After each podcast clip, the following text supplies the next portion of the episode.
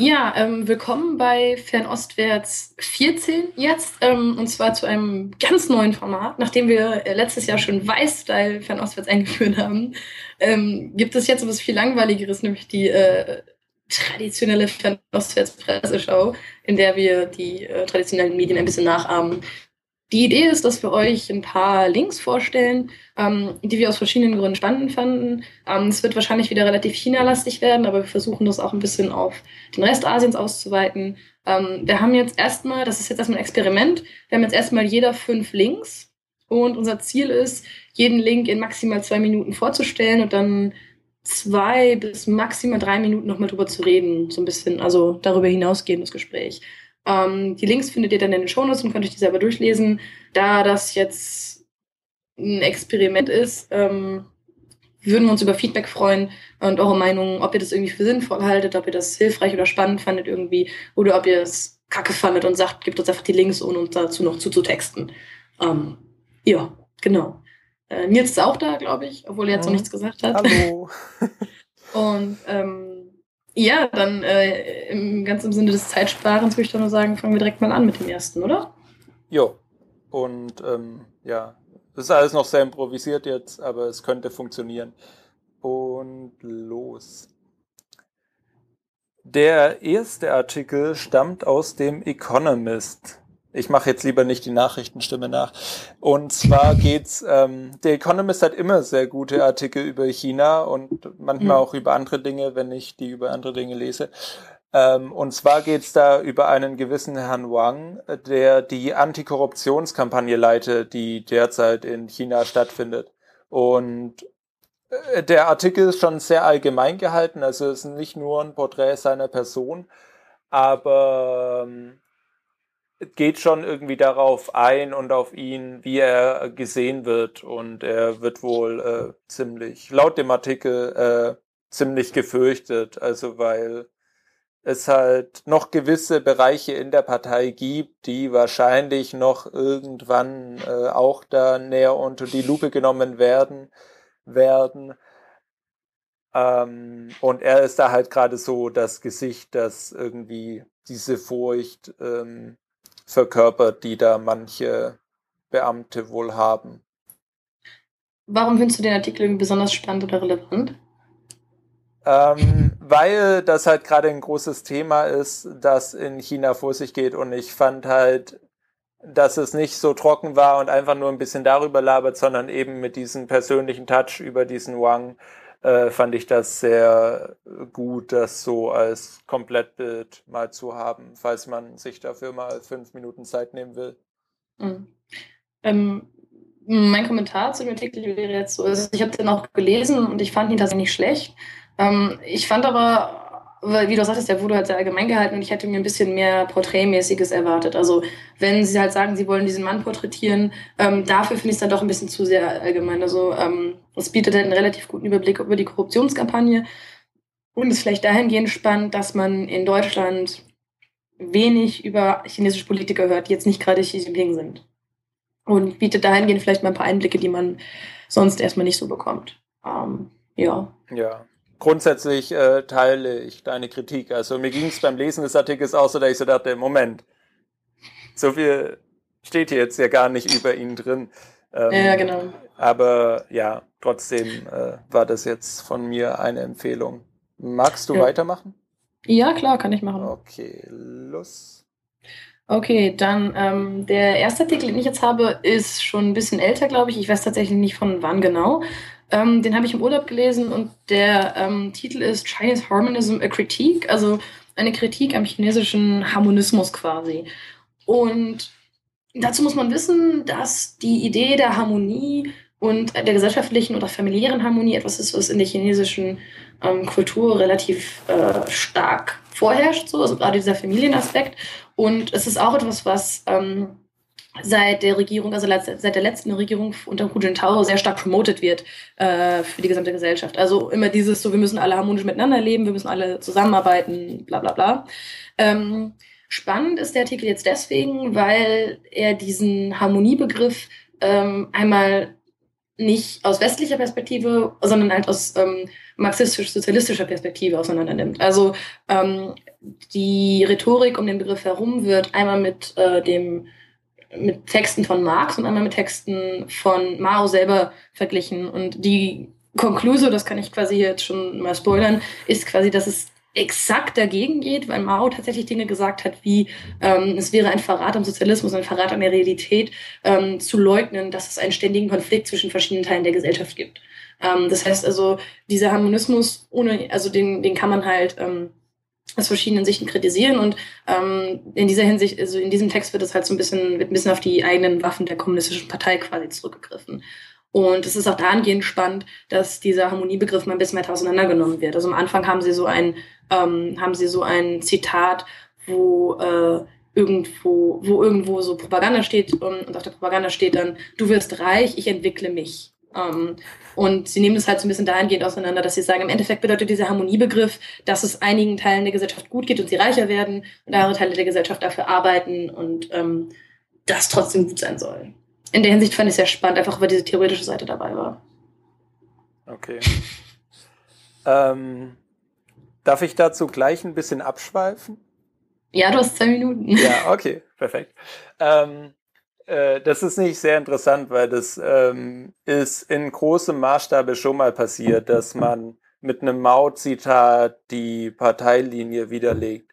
Und okay. zwar irgendwann, das müsste Anfang der 80er gewesen sein, also als Mao schon tot war, ähm, gab es eine sogenannte Wahrheitskriterium-Debatte. Könnte auch 78 mhm. gewesen sein, wo es eben auch darum ging, wo wollen wir hin, wie richten wir die Partei und die Politik aus. Und dann gab es halt so eine kleine Gruppe, äh, die dann eben in so einem Editorial, dass sie irgendwie in die Zeitung reingeschmuggelt hatten, dass das überhaupt gedruckt wurde, ähm, Mao zitiert haben mit ähm, man muss äh, die, die Wahrheit immer in den Tatsachen suchen und so und haben dann halt wirklich so logisch einfach hieb- und stichtfest argumentiert, weil A, dann B und Mao hat gesagt, deswegen C und deswegen haben wir recht und deswegen sollten wir die und die Politik machen.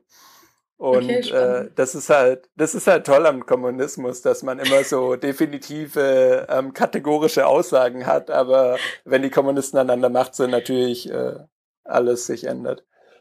Und das dann voll auf die zurückfällt. naja, nur das ist halt das Ding. In China selber wird sowas halt nicht wirklich angesprochen. Von daher, ähm, ja, klar. Ja, also, also da, findet, da findet diese Debatte eben nicht statt, aber es ist, also ich finde es halt eine spannende Perspektive, um das mal anzugehen anders. Ähm, müssen wir schauen, ob wir den Link zu dem Ding, wovon du gesprochen hast, auch noch finden. Das wusste ich tatsächlich auch nicht. Hatte ich noch nicht von gehört. Ja, willst du weitermachen? Ähm, ja. Okay, ähm, top, dann hau rein. ist irgendwie super, diese Überleitung. ähm, ich mag das mit der Zeit.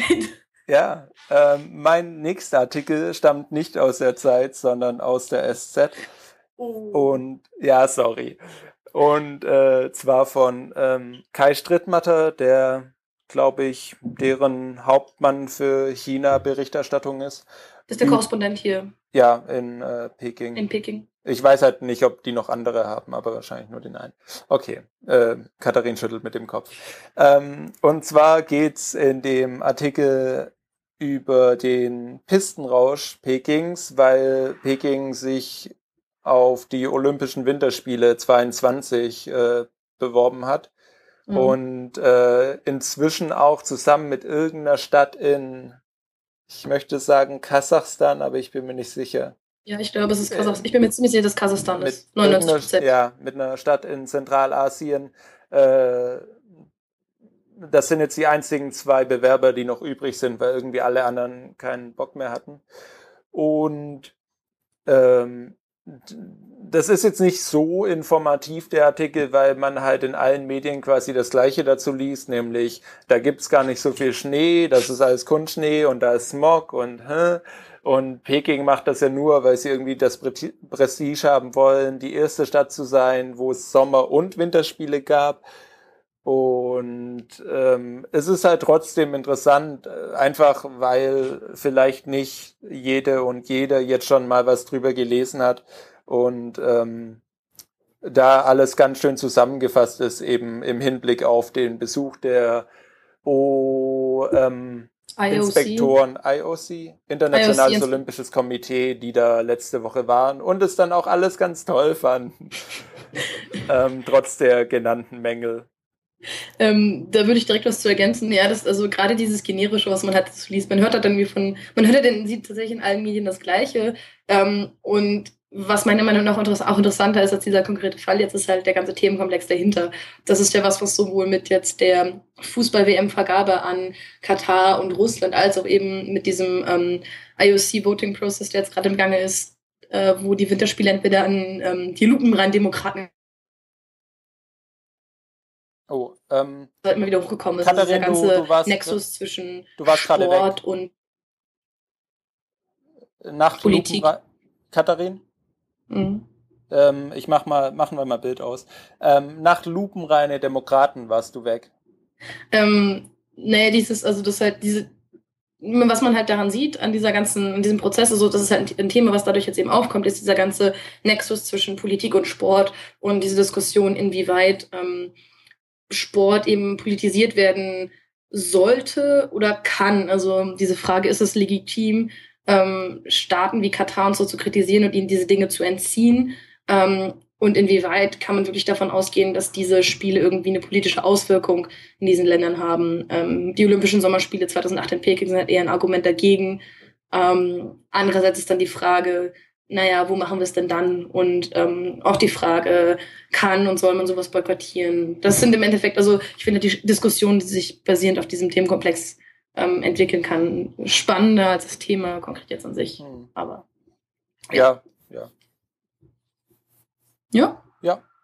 Okay, dann mache ich direkt mal weiter ähm, mit meinem nächsten Text. Das ist äh, äh, ich habe den was versucht, ohne VPN in China zu öffnen. Der ist definitiv gesperrt.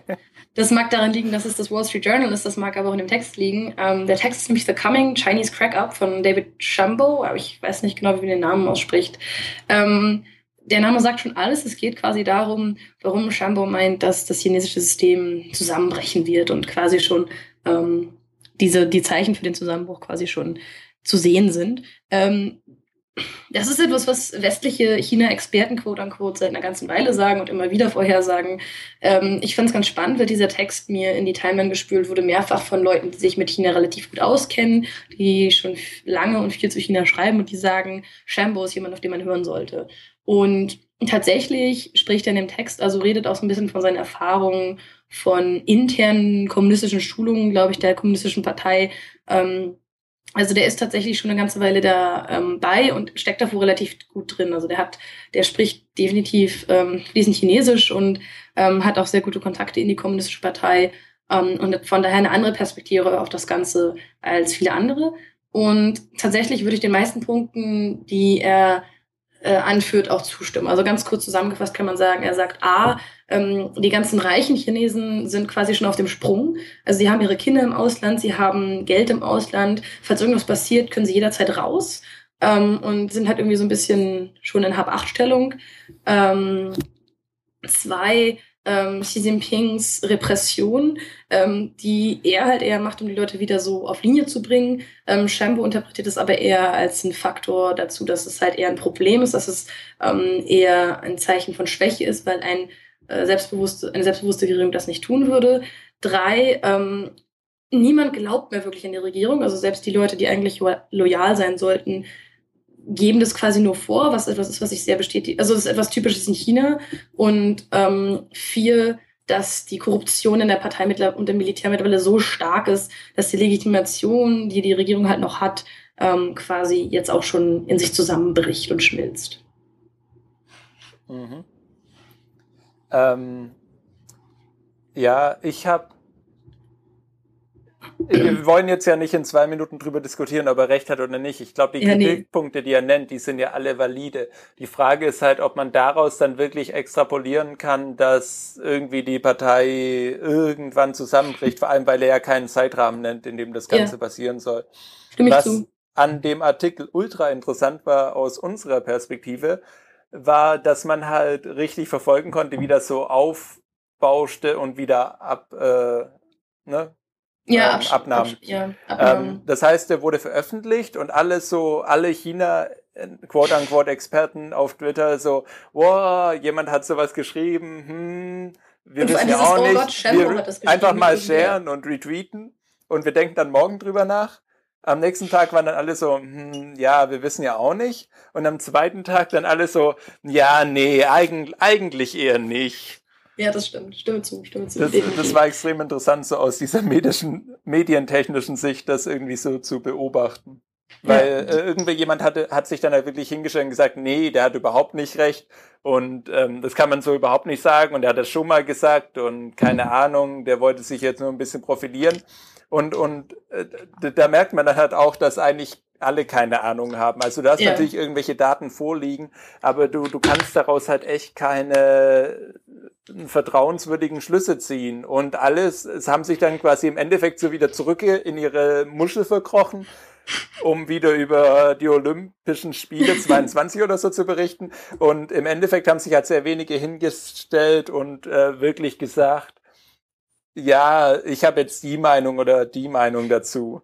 Ja, das stimmt. Das ist sehr witzig, das so nachzuverfolgen. Ja, definitiv. Ja. Okay, ja. Okay. Weiter? nächstes. Ähm, was ich am interessantesten fand eigentlich letzte Woche war äh, die äh, DDoS-Attacke auf GitHub. Ja. Und zwar ist das hier ein Artikel der Washington Post, der das zusammenfasst. Ihr könnt das auch im Blog von GitHub nachlesen, theoretisch. Ähm, GitHub, ich weiß jetzt schon gar nicht mehr wann, ich glaube am Freitag oder Donnerstag, Donnerstag ging das los. Donnerstag. Donnerstag. Ähm, das wäre gededost worden, aber eben nicht äh, so kurz, wie das normalerweise passiert. Ich, wir schneiden das mal raus, ne, Katharin? Ähm, nicht so kurz, wie das normalerweise passiert, sondern eben wirklich tagelang. Und der Witz an der Sache ist halt, dass die von der chinesischen großen Firewall gededost werden und auch aus anderen Quellen. Und zwar, um das mal ganz kurz zusammenzufassen, wenn Leute außerhalb Chinas auf die chinesische Seite Baidu.com zugreifen, nämlich auf irgendeine Library oder sonst was, was die bereitstellen, dann fügt die chinesische Great Firewall dem Ganzen noch ein bisschen Code hinzu, der dann die äh, bestimmte GitHub-Seiten aufruft, und zwar die, äh, wo die chinesische New York Times ähm, drauf gespiegelt ist als Backup und ähm, die äh, Tools von Great Fire, ne, so ein Internet Watchdog Medium, ähm, die halt über Internetzensur in China sehr ausführlich berichten. Und im Endeffekt wird halt davon ausgegangen, dass es sich hierbei um einen Versuch da handelt, GitHub dazu zu bringen, dieses, diese Seiten ähm, offline zu nehmen. Mhm. Weil äh, GitHub eben aus China erreichbar ist, weil es halt unglaublich wichtig ist für ne, ja. Entwickler. Und ähm, das halt wohl dann ein Dorn im Auge der chinesischen Regierung ist. Und äh, ich gönne mir jetzt noch ein paar Sekunden. Ich finde das halt extrem spannend, weil es ist halt, wie schon gesagt, jetzt tagelang bereits so. Und es ist halt das erste Mal, wo ich irgendwie den Term Cyberwar so halbwegs angebracht finde. Ja, ja, würde ich zustimmen. Also, ähm, ich finde es halt aus. Also erstmal ein kurzer, kurzes, kurze Ergänzung zu Great Fire. Great Fire berichtet nicht nur über Internetzensur, sie arbeiten konkret auch dagegen.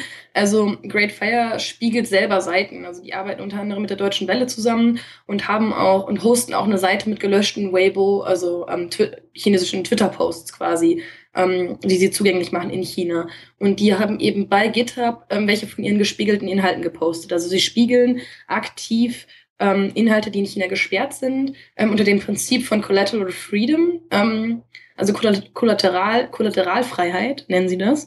Und zwar ist das Argument genau das, was du gerade zu GitHub erklärt hast, dass sie eben sagen, diese Seite ist so wichtig, die chinesische Regierung kann das nicht sperren, weil wenn sie die gesamte Seite sperrt, würde zu viel anderes gesperrt werden. Ähm, genauso haben die relativ viel bei einem äh, Service von Amazon gehostet, ähm, der halt nicht gesperrt werden kann, weil dann nichts mehr zugänglich wäre. Ähm, insofern sind die halt tendenziell das Ziel dieser ganzen Sache. Zweitens, was halt spannend ist in der ganzen Sache, abgesehen von dieser ganzen Cyberwar-Thematik, ähm, ähm, finde ich auch, dass äh, es spannend ist, dass hier quasi direkt gegen ein Ziel außerhalb von China vorgegangen wird. Also es ist nicht mehr irgendwie, es ist kein subtiler Druck, wie er irgendwie auf manche, naja, subtil, auf manche Zeitungen ausgeübt wird, indem man ihnen keine Visa mehr ausstellt oder sowas. Das heißt, sie können nicht ins Land oder indem man Journalisten rausschmeißt und quasi die, ähm, die Berichterstattung indirekt zu beeinflussen versucht, sondern das ist ein konkreter Angriff ähm, auf Content, der quasi online irgendwie verfügbar ist ähm, und mit dem Ziel, diesen eben äh, runterzunehmen. Das ist schon ein neuer Schritt quasi und äh, ungewöhnlich aggressiv eigentlich. Die Frage ist, ob das ein genereller Policy Change ist oder ob das nur jetzt so, äh, ob sie das jetzt irgendwie als besonders urgent, als besonders dringend wahrgenommen haben. Wofür ich keinen Anlass sehe. Also es gab kürzlich einen ähm, Washington Post Artikel über Great Fire, die dann daraufhin selber gedidost wurden. Also vielleicht ist das der Auslöser gewesen, aber es ist schon ungewöhnlich aggressiv. Ja. Witzigerweise ist der in dem Angriff auch noch eine kleinere Maßnahme versteckt, nämlich ein ähm, der Browser wirft eine Warnung, wenn man über diesen Baidu-Dings auf diese Seiten geht, ähm, um quasi Leute dazu, davon abzuhalten, diese Seiten zu besuchen. Also kommt dann halt, wird manuell so eine Ausgabe eingefügt, ähm, Seite unsicher, JavaScript, bitte nicht besuchen. Ja. Ähm, ja. So viel dazu ja. von meiner Seite. Äh, top, dann äh, weiter. Ja. Ähm, mein nächster Link ist, äh, da habe ich gar nicht so viel zu sagen. Der Titel ist Dark Days for Women in China, also dunkle Tage für Frauen in China. Ähm, das ist äh, von China File. Das ist eine sehr gute Seite, die ich sehr empfehlen kann für Berichterstattung über China. Ähm, dahingehend, dass sie immer versuchen, sehr zusammenfassend, sehr komprehensiv zu sein. Also zum Beispiel, als auch diese Diskussion über den Zusammenbruch des chinesischen Systems zusammenging, ähm, losging, haben sie angefangen, so Leute zusammenzusuchen, wo sie ihm gesagt haben, hier sagt uns doch eure Meinung dazu. Also Leute, die sich mit dem Thema auskennen, die dazu relevant sind. Ähm, und genau das haben sie jetzt auch ähm, zu der Situation von Frauen in China gemacht. Ähm, anlässlich der Festnahme von mehreren feministischen Aktivistinnen pünktlich zum Weltfrauentag.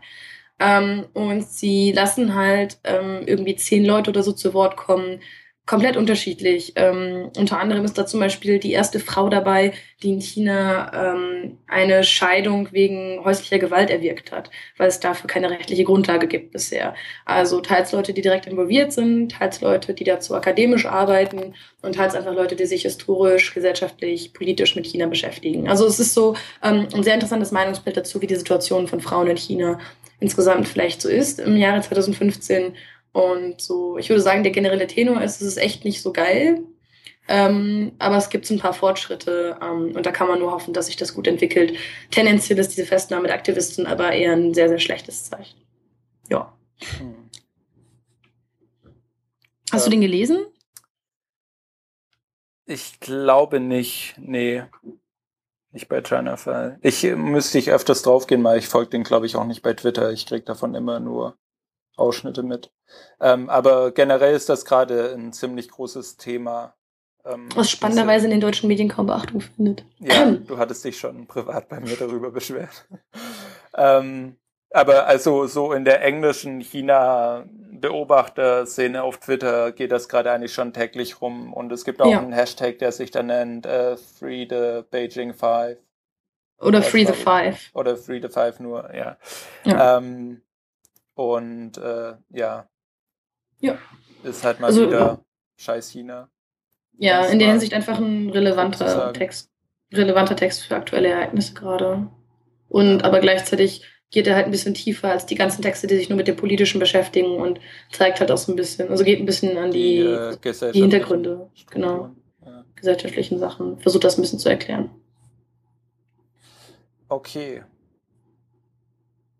ja. Dann darf ich jetzt noch ähm, einen äh, Artikel im New Yorker empfehlen, der sich mit ähm, aktueller Kunst aus China beschäftigt.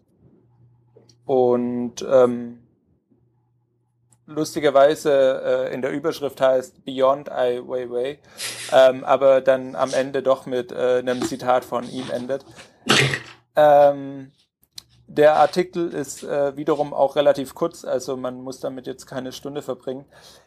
Ich äh, fand es vor allem interessant, ähm, weil ich das Gefühl habe, dass da schon irgendwie ziemlich viel Cooles bei rumkommt aus dieser modernen Kunstszene in China. Mhm. Und ähm, ich, also von dem, was ich bisher gesehen habe, ich mit moderner Kunst aus China auch mehr anfangen kann als mit moderner Kunst aus dem Westen. Ich war da letztes Jahr in einer Ausstellung in Berlin in den Uferhallen und die war ziemlich, ziemlich gut. Also da, da einfach werden meistens wirklich viele Medien genutzt, was halt nicht heißt, dass wir unbedingt einen Beamer hinstellen, aber halt viele ähm, plastische Objekte und Installationen und äh, einfach viele coole Ideen, die wirklich äh, meiner Meinung nach gut das ähm, Leben und Gesellschaft derzeit in China widerspiegeln. Und vor allem auch sehr viel subtiler und unterhaltsamer als die, das die aktuellen Werke von Ai Weiwei tun. Mhm.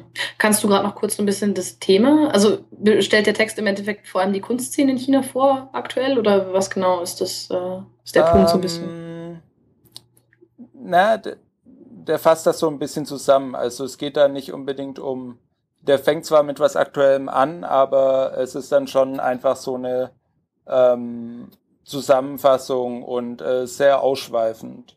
Okay. Also es geht da jetzt nicht, es ist nicht eine Ausstellungsrezension oder sowas mhm. und sind auch ähm, viele weiterführende Links drin. Und ähm, ja, ist so dieser typische New Yorker Schreibstil, den ich sehr zu schätzen weiß. Okay. Falls das cool. hilft. Ja, cool. Ähm, ich finde es halt vor allem deswegen spannend, also ich, weil ich halt den Titel mag. Ähm, also ich habe ihn jetzt tatsächlich noch nicht gelesen, aber ich finde halt tatsächlich die Fixierung der westlichen Medien auf Ai Weiwei, chinesischen Künstler, ähm, oft auch ein bisschen anstrengend. Also wie du eben auch sagtest, es gibt deutlich, also es gibt viele, viele andere Leute, die durchaus coole Sachen machen, die vielleicht sogar irgendwie relevanter und repräsentativer sind. Ähm, und äh, wo es sich halt einfach lohnt, wie man ein paar Einblicke zu kriegen und sich damit ein bisschen zu beschäftigen. Jo. Ja. Also, ich An muss den auch noch lesen, aber ich habe ihn definitiv auf meiner To-Read-Liste. Hm, die bestimmt nicht unendlich lang ist. Nein. Nein. Ja. An dieser Stelle noch der Hinweis, dass ich ja Ai Weiwei live in Person gesehen habe vor seinem Haus. Aber ähm, ja, also da musst du auch mal noch hingehen, auch wenn er dann nicht unbedingt gerade vorm Haus steht. Aber das ist einfach eine sehr coole Gegend in Peking. Okay, ähm, ist aber, notiert. Ich ja. nicht auf dem Schirm, aber werde ich auf jeden Fall dann mal schauen. Dann reden wir nochmal drüber. Dann darfst du weitermachen. Cool. Ähm, mein nächster Text geht endlich von China weg. Ähm, der Titel ist A Reporter's Notes on Mr. Lee, also die Notizen eines Reporters zu ähm, Herrn Lee. Ähm, es geht um Lee Kuan Yew, also den Gründungsvater von Singapur quasi, der äh, letztes Wochenende gestorben ist. Und ähm, in jemand, also es ist ein Blogpost, in dem eben ein, ich weiß gar nicht, ob es, ich glaube, es ist ein Mann, ähm, aber ich weiß, nee es, ist, nee, es ist eine Frau, glaube ich. Also auf jeden Fall beschreibt, ich nutze jetzt mal generisches Femininum, eine Reporterin, ähm, ihre Erfahrungen mit Lee Kuan Yew, also eben aus dieser journalistischen Hinsicht. Und ähm, ich finde den Artikel deswegen spannend, weil er so ein bisschen dieses Gefühl wiedergibt, was viele Singapurer gegenüber Lee Kuan Yew haben. Also dieses, dass er halt eben als Person unheimlich beeindruckend, ähm, furchteinflößend, äh, gleichzeitig interessiert, aber selbst auch unheimlich wissend war. Ähm, also dass er einfach selber einen unheimlich großen Wissensschatz hatte und sehr einschüchternd war und man immer das Gefühl hatte, man müsste auf der Hut sein, wenn man mit ihm sprach. Ähm, weil ich so ein bisschen das Gefühl habe, dass im Westen diese ganzen Gefühle, die ihm entgegengebracht werden, nicht unbedingt verstanden werden. Also ich habe ja selber auch in meiner Facebook-Timeline viele Leute aus Singapur oder Leute, die dort gelebt haben, die das auch alle so sehr stark, also sehr stark und diese Richtung so gingen von ihren Posts. Also man hat sehr mitbekommen, dass da sehr viele Gefühle irgendwie hochgekommen sind. Und ich fand, ähm, dass diese Perspektive so ein bisschen, das ein bisschen, das ein bisschen erklärt, gerade eben auch, weil es eine journalistische Perspektive ist und ich finde, das revidiert auch so ein bisschen, also es kritisiert so ein bisschen in gewisser Hinsicht die äh, Perspektive, die wir im Westen typischerweise auf Singapur und Lee Kuan Yew haben, ähm, als in erster Linie autoritären Herrscher und erst danach als ähm, Staatsgründer. Und in Singapur oder in Asien ist die Perspektive vielleicht äh, anders herum. Und der wird anders und tendenziell deutlich positiver wahrgenommen. Und die Frage ist dann, ähm, sollten wir, also die Frage ist dann, ist das nicht auch eine legitime Perspektive? Das ist sowas, was sich mir als Frage stellt. Mhm. Ja, ich muss äh, zugeben, dass, äh, wie das ja oft so ist, ähm, ich davon noch wirklich nie von ihm gehört hatte. Also Was? Ja, also tut mir leid, aber Singapur war bisher irgendwie, hatte ich gar nicht auf dem Schirm. Also ich weiß, dass das relevant für den asiatischen Raum ist und groß und sauber, aber ähm, ich habe da nie irgendwas äh, drüber gelesen oder so, wirklich. Weil, also wahrscheinlich habe ich es in den Medien ignoriert. Was ich sagen will, ist, ich habe jetzt nie irgendwie im Studium oder sonst wie mal was dazu darüber gelesen. Ich kenne auch keine Singapurer. Singer. Singapur. Leute aus Singapur. Singaporeans. Singaporeans, ja. Ähm, deswegen, ich fand, naja, also ja, ich fand das jetzt generell interessant, die verschiedenen ähm, Dinge, die dann so über ihn berichtet wurden und die ja. äh, singapurisch-janische Geschichte. Singapur. ähm, vielleicht kann man, kann, vielleicht kann ich das noch kurz ergänzen, so grob im Wesentlichen Singapur ähm, ist, also Singapur war lange Teil von Malaysia ähm, und ist mit Malaysia zusammen unabhängig von den Briten geworden, hat sich dann aber abgespalten von Malaysia und ist quasi als Stadtstaat äh, selbstständig geworden. Daran war Lee Kuan Yew auch maßgeblich beteiligt. Ähm, und Singapur hat dann innerhalb sehr kurzer Zeit ein sehr rasantes und sehr beeindruckendes Wirtschaftswachstum hingelegt, ähm, was in erster Linie auch eben Lee Kuan Yew zugeschrieben wird. Gleichzeitig ist er jetzt aber nicht unbedingt der demokratischste ähm, Herrscher, sondern es gibt keine wirkliche Pressefreiheit und keine wirklich freien Wahlen in, äh, in Singapur. Also es ist immer noch deutlich freier als China in vielerlei Hinsicht. Ähm, es gibt zum Beispiel keine äh, Internetzensur und sowas, aber es ist halt nicht unbedingt ähm, frei. Deswegen ist aber Singapur quasi immer an der ersten Frontlinie aller Diskussionen, in denen es darum geht, ähm, um diesen, diesen Nexus zwischen Demokratie und Entwicklung und was ist wichtiger ähm, und auch die Frage, ob wirtschaftliche Entwicklung irgendwie Demokratie fördert oder sowas. Mhm. Also in der Hinsicht ist es halt relativ spannend, sich mit dem Themenkomplex vielleicht auch dahinter über diesen Text hinaus mit zu beschäftigen. Aber ich finde den Text eben sehr spannend, weil er ähm, weggeht von diesen ganzen, ähm, ja, sage ich jetzt mal, eben objektiven Artikeln und eben diese persönliche Perspektive ein bisschen hervorhebt und den und Lee Kuan Yew eben als äh, Person, als Mann beschreibt und versucht ein bisschen vorzustellen. Ja. Ja, dann darf ich jetzt noch einen Artikel von dir vorstellen.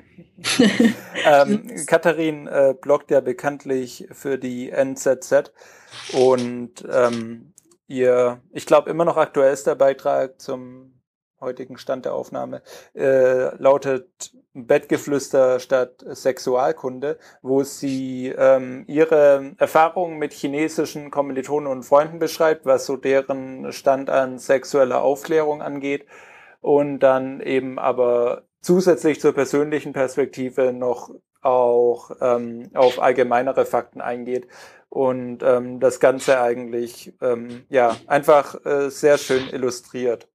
Ich hatte dazu auch schon ähm, ab und zu mal eben was drüber gehört oder gelesen und äh, ich fand, das hat sie äh, sehr gut rübergebracht. Also ich sage ja das auch immer, wenn ich Blogposts von ihr sehr gut finde und das ist jetzt einer davon.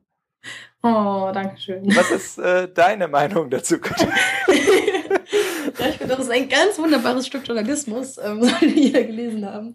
Äh, nee, ich habe den Text halt auch geschrieben, weil ich den Themenkomplex unheimlich spannend und halt ein bisschen beängstigend finde, weil mir diese Freundin von mir tatsächlich erzählt hat, ähm, so Sachen wie, also, keine Ahnung, aus der harmloseren Kategorie, was ich auch selber schon woanders gehört habe. Chinesische Mädchen benutzen keine Kondome, weil sie Angst haben, ähm, dass ihre Jungfräulichkeit dadurch verloren geht. Zu der creepy Kategorie, ähm, chinesische Frauen benutzen keine Kondome und keine Verhütung, weil sie dann zugeben würden, dass sie Sex kennen und dann nicht mehr äh, unschuldig genug für ihre Männer wären weil chinesische Männer eine gewisse Obsession mit Jungfräulichkeit und Unschuld haben und so. Und ähm, alles, was man im Endeffekt, also theoretisch gibt es Sexualkunde, aber nicht wirklich praktisch. Und ähm, wie sich das so auf das Leben von den Leuten ein bisschen auswirkt und auf die Realität, habe ich jetzt ein bisschen von der von dieser Freundin von mir halt dann mal erfahren. Und das ist schon ziemlich krass. Und deswegen halt auch der Titel, weil im Endeffekt die Leute halt ihre Sexualkunde nicht in der Schule bekommen, sondern wenn sie Glück haben ähm, von Kommilitonen, die ein bisschen erfahrener sind oder äh, aus dem Internet. Und die Frage ist, ob das wirklich irgendwie so eine gute Sache ist. Ja. Jo. Dann äh, jetzt mein letzter Text, ähm, den ich nicht geschrieben habe. Äh, und zwar äh, der Titel ist Das Hollywood Hate Asia ähm, von Saloon.com, also aus den USA. Ähm, akkurater wäre wahrscheinlich der Titel Das Hollywood Hate Southeast Asia, weil das so ein bisschen der Fokus des Artikels ist. Ähm, also ich benutze das gerade auch mal wieder generisches Feminin, weil ich es gerade nicht im Kopf habe. Ähm, die Autorin lebt in Thailand ähm, und nimmt so ein bisschen die amerikanischen Filme auseinander, die in Südostasien spielen und die Conclusio ist so im Wesentlichen, naja, ähm, Südostasien ist schön als exotische Kulisse, ähm, als exotische Kulisse, in der Rebellen irgendwelche Weißen entführen und in der Weiße um ihr Überleben kämpfen können. Aber die wirklichen Einwohner des Landes, also die eigentlichen Südostasiaten, sind höchstens als Statisten gut und um den Weißen aus irgendwelchen Klemmen zu helfen. Ähm, es geht dann darum, dass die Weißen dort feststecken und irgendwie wieder rauskommen müssen aber mit der Tatsache, dass sich die Bewohner vor Ort, dass das halt ihre Heimat ist und dass das ihr Alltag ist, ähm, jetzt mal ganz abgesehen davon, wie realistisch dieser Alltag vielleicht dargestellt wird, das ist halt eine Frage, mit der sich überhaupt nicht beschäftigt wird in den Filmen. Ähm, und das fand ich eine ganz, das ist ein bisschen, ähm, also es ist nicht irgendwie schrecklich polemisch oder so, trotz des Titels, und ich fand es eine ganz spannende ähm, Analyse. Es ist nicht viel Neues, aber es ist schon schön, das mal so wieder auseinandergenommen zu sehen und auch mit ein paar Beispielen und so wo, wo sie dann zum Beispiel auch schreibt, so, naja, wenn ihr euch mal diesen Trailer zum Beispiel anguckt, ähm, dann sprechen alle Südostasiaten, in diesem Trailer vorkommen, eine unverständliche Sprache und sie sagen nicht mehr irgendwas Bedeutendes und kriegen keine Untertitel. Also dieses, dass sie halt echt personalisiert werden. Die sind quasi wilde und haben nichts zu sagen. Ja. ja. äh, ich muss zugeben, ich habe den Artikel nicht gelesen, aber äh, ja. Ja, ist ja nicht schlimm kann mir gut vorstellen, dass er recht hat. ähm, ja, werde ich mir auch mal noch anschauen. Es ist ja, also, es ist ja leider noch so, dass halt die Mehrzahl aller Filme irgendwie halt aus diesem Hollywood-technischen Umfeld kommen und äh, die anderen Filmindustrien kleinere Nationen nicht groß genug sind, um irgendwie auch ins ich sag mal, unser Wahrnehmungsfeld zu kommen. Und ähm, ja, wäre schon ähm, schön, wenn da mehr Diversität vorherrschen würde. Ja, definitiv. Ich kann einen Tipp da abgeben. Es gibt in Frankreich, ähm, relativ nah daran, wo ich studiert habe, gibt es ein asiatisches Filmfestival ähm, in Deauville. Das können wir dann auch mal verlinken. Ähm, ich habe dank meiner Uni, ähm, weil wir ein Asien-Campus sind, haben wir da extra frei für gekriegt und haben auch Tickets umsonst bekommen. Das ist jetzt vielleicht nicht unbedingt realistisch so einfach so, aber man kann sich ja das Programm des, Film, des Filmfestivals mal anschauen und dann im Internet äh, TM mal nach diesen Filmen suchen, ob man die mal sehen kann, weil da auch sehr viele Produktionen ähm, aus den Ländern äh, selber gezeigt werden. Eine andere Sache, die ich letztes Jahr gemacht habe und die ich sehr spannend fand, ähm, war, dass das Haus der Kulturen der Welt in Berlin äh, einige Filme vom koreanischen Filmfestival in Busan gezeigt hat, in Kooperation mit denen. Das heißt, wer in Berlin ist, kann sich da vielleicht mal informieren, ob man da die Filme sehen kann. Ähm, ansonsten kann man da vielleicht auch mal einfach im Internet nach dem Programm schauen. Also einfach so genereller Hinweis. Schaut mal nach asiatischen Filmfestivals, guckt euch die Programme an und dann schaut vielleicht, ob ihr die Filme irgendwie woanders ähm, natürlich legal bekommen könnte, die mal zu sehen. Weil man da einfach dann, dann hat man halt mal einen Ansatz, dann weiß man, wo man mal suchen muss und kann dann vielleicht irgendwelche Filme aus Kambodscha oder Sri Lanka schauen, was jetzt ja normalerweise nicht unbedingt ähm, im Cinemax um die Ecke gezeigt wird. Ja. Aber im Arthouse-Kino. Auch da nicht unbedingt. Also ja, alle, ich, ich, weiß. Ich weiß nicht. Ähm, ich, ja. Damit wären wir jetzt durch mit unseren offiziellen zehn Artikeln. Ich hätte noch zwei äh, Sachen so zum Abschluss. Äh. Äh, so als ganz kurzer Nachtrag. Es gibt eine ähm, lustige Seite, deren Namen ich gerade vergessen habe. Die haben eine Parodie dieses Chinese Crack Artikels geschrieben, wo oh. es darum geht, dass China-Experten immer unwichtiger werden. Und oh ja. Ähm, das war wirklich das sehr unterhaltsam. Okay, ich glaube nicht, dass das Satire war. Es gab auf jeden Fall einen Artikel von einem Staatsmedium, aber. Ähm, nein, ja. nein, nein. Es gibt so eine äh, Seite, so eine Satire-Seite okay. zu China und die haben das wirklich ziemlich gut einfach auf den äh, Arm genommen. Okay. Und ähm, finden wir noch aus für die Show Ja, falls du nichts äh, mehr zu sagen hast, würde ich noch kurz gern sagen, dass ich mich hier oft vor dem Mikrofon so rumgewendet habe. Also falls das hörbar schlecht ist jetzt in dieser Folge, hätte ich gerne, dass mir das jemand sagt. Okay. Ja. Ja, ähm, bei mir auch. Also ich habe mich relativ viel bewegt. Ihr könnt uns dann ja mal Feedback dazu geben, weil wir, wie schon vor ein paar Folgen erwähnt, jetzt ähm, auf die Ferne äh, fernostwärtsen quasi, ähm, von China nach Taiwan und von Taiwan nach China. Von daher müssen wir uns jetzt gerade an das neue Technik-Setup noch ein bisschen gewöhnen. Ja. Ja. Aber ansonsten danke fürs Zuhören und äh, bitte, bitte gebt uns Feedback, weil es uns wirklich interessieren würde, ob das ein relevantes Format ist und ob euch das interessieren würde, dass wir das öfters mal machen. Vielleicht regelmäßig, ich weiß es nicht. Keine Ja. Ahnung. Sag, ja, sagt mal, ob ihr dann auch Interesse habt, die Artikel zu lesen oder nicht oder wie viele oder einfach Feedback hat. Ja, Ja. Kommuniziert mit uns. genau. like us on, nee, Moment, like us on Facebook oder wie auch immer. Ähm, ja, Ja. dann viel Spaß beim Lesen und bis zum nächsten Mal. Ja, bis zum nächsten Mal. Ciao. Ciao.